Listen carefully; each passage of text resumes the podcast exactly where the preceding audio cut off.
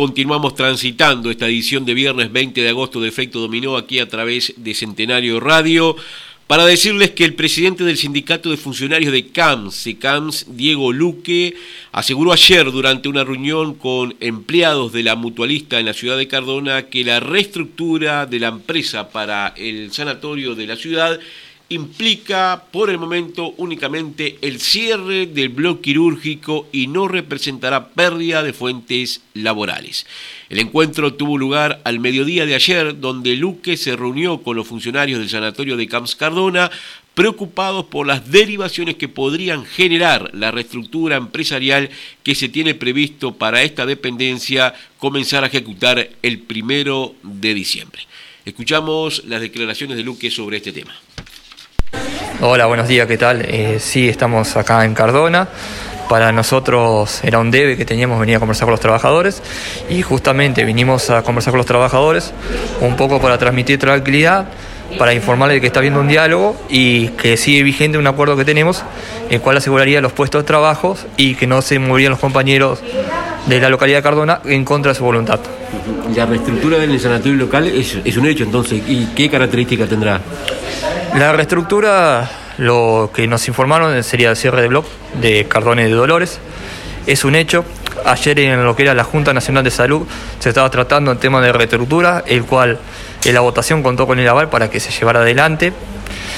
Es algo que nosotros lamentamos muchísimo, pero este, hoy el gobierno que tenemos con las condiciones neoliberales está del lado de, los grandes, de las grandes empresas y la parte que del Uruguay, que no es la de, vamos a decirlo, es la parte con mayor dinero y la que le interesa hoy al gobierno.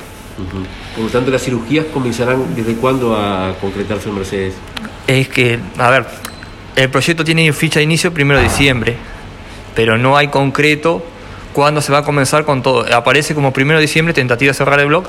Habrá que ver cómo se coordina todo lo otro y estaremos atentos para que la salud eh, sea garantizada al usuario. ¿Va a ser la única pérdida de servicio que va a haber este, la del cierre del loco o va a haber el eh, va, restringido? El balance que presenta la empresa en cuanto a números y el proyecto que presenta tanto la JUNASA como el Ministerio, como el que presentan el Consejo Consultivo a los trabajadores, usuarios y, y trabajadores no médicos, habla solamente de toda la parte de que es el bloque quirúrgico en cuanto a gasto, insumos de todo lo que se maneja de recursos, tanto recursos humanos como recursos técnicos. Sala de parto, maternidad, la sala de internación quedaría todo como está ahora entonces. Lo que habla del proyecto es solamente del bloque quirúrgico, no aclara más sobre las otras áreas mencionadas. ¿Y qué va a suceder con el tema de las fuentes laborales? Bueno, como decía, este, nosotros eh, logramos en el año 2018, 2010, eh, final de 2018, principio de 2019, un acuerdo, el cual fue refrendado en la DINATRA, el cual establece que no por proyecto de reestructura no hay pérdida de puesto de trabajo. digo, eso se hizo con diálogo, como se construye, a través de un diálogo con este, bipartita, con la empresa y los trabajadores, de por medio, porque el camino es el diálogo. No nos lleva a nada el hecho de andar generando a veces malos entendidos o problemas que hubo entre compañeros, cuando hubo instituciones que desconociendo la orgánica de los sindicatos, intentaron este, meterse con los trabajadores, llevarlos a un baile que a ningún trabajador deberían haberlo llevado sin que él quiera ir, haciendo algo paralelo por fuera del sindicato, que trajo todas las perezas, las cuales fueron conocidas, y trajo todas las medidas que el sindicato no estaba de acuerdo, que igual se hacían, que lo único que hacían era perjudicar lo que era el diálogo. Sí, la, caída del, del, bloque quirúrgico, es decir, e, ¿eso no puede impactar también en cuanto a una corrida de usuarios que se vayan hacia otras instituciones y ello de la mano traiga como derivado alguna pérdida laboral? Bueno, este, la caída de usuarios, podemos hablar de que hoy en Uruguay hay un desempleo de un 11%, por lo tanto, al sistema ya han caído 100.000 usuarios. Entonces le digo, proyecto de las políticas del gobierno en cuanto atiende, cómo se ha manejado a través de la pandemia. Tenemos eh, 150.000 uruguayos comiendo ollas populares, 100.000 nuevos pobres. Entonces, digo, los usuarios se vienen perdiendo sistemáticamente, por lo que mencioné anteriormente, y creo que el blog, si me preguntas, y no sé, pero hay una realidad, si no hay empleo, no hay gente afiliada al sistema, al sistema mutual.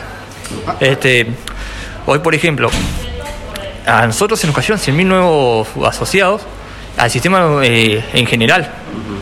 A, este, a todo en Uruguay no hay. Digo, porque es difícil para un trabajador que va al seguro de desempleo o al seguro de paro y tiene que pagar lo que es un copago, un ticket, se le hace pesado y se pasa para ACE. Eso es una realidad, pero es una realidad por las políticas que se están aplicando. Eh, ¿Qué va a suceder? Eh, tú me decías de que la fuente laboral queda este, resguardada a través de ese acuerdo que, que se refrendó en el 2019, pero puede suceder el hecho de que trabajadores de Cardona tengan que trasladarse a Mercedes para concretar la jornada laboral. Este, en el mismo acuerdo aparece de que ningún trabajador sería en contra de su voluntad llevado a otra localidad a trabajar.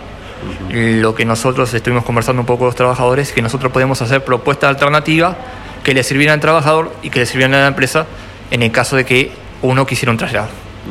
¿Cuándo se va a comunicar oficialmente estas medidas, tanto a los funcionarios como a los este, usuarios?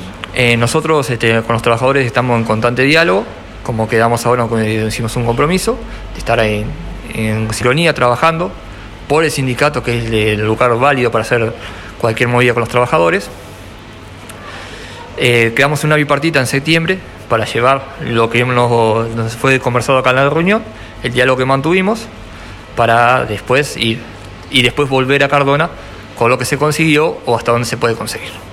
¿Posibilidad de que haya algún cambio o no? Ya no, ya está todo. Este, mirá, si me preguntás, a mí se hizo toda una movida muy grande en cuanto voy a hablar de una localidad que no es de Cardona, es de Dolores, en cuanto se hizo toda una movida con eh, usuarios, ediles del Partido Nacional, el cual se estuvo, participó también el mismo intendente, se le leo una nota al presidente Luis Lacalle Pou, hablando sobre lo preocupada que estaba la población, sobre lo que estaba pasando, el cual eh, va el presidente de la Junasa, eh, viaja a la ciudad de Dolores, se forma una comisión pues, de seguimiento entre el evangélico ACE y Can Dolores. Pero nosotros lo que vemos es, si ya está en, está en manos del gobierno, entonces digo, creo que debería existir voluntad del gobierno para resolver esto, si las hay. Pero ya está en el lugar máximo y nosotros, el hecho de que se haya formado una comisión, lo vemos, pero no vemos que se solucione el problema de fondo, ni que diga, no, este, esperen un poco, vamos a analizar esto. Sino por lo contrario, en la, vuelvo a reiterar, en la JUNASA se dijo sí a la reestructura. ¿Cuánto implica el bloque quirúrgico de Cardona que lleva esta medida de la, de la mutualista?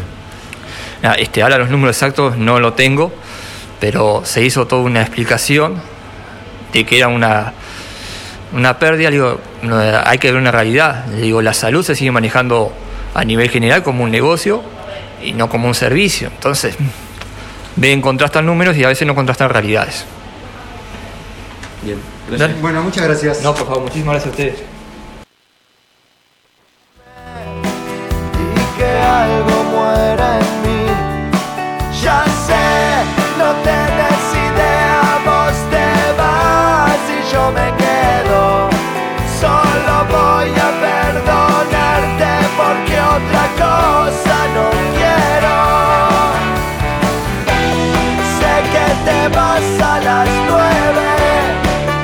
Bien, ahí teníamos a Diego Luque, presidente del Sindicato de Funcionarios de CAMS, SECAMS, hablando de la reestructura para el sanatorio de Cardona de esta mutualista.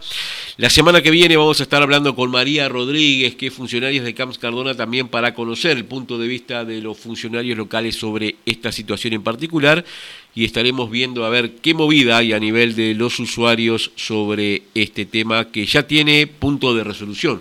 El primero de diciembre se cerraría el bloque quirúrgico del Sanatorio Camps de Cardona y las intervenciones quirúrgicas se desarrollarán en la capital departamental.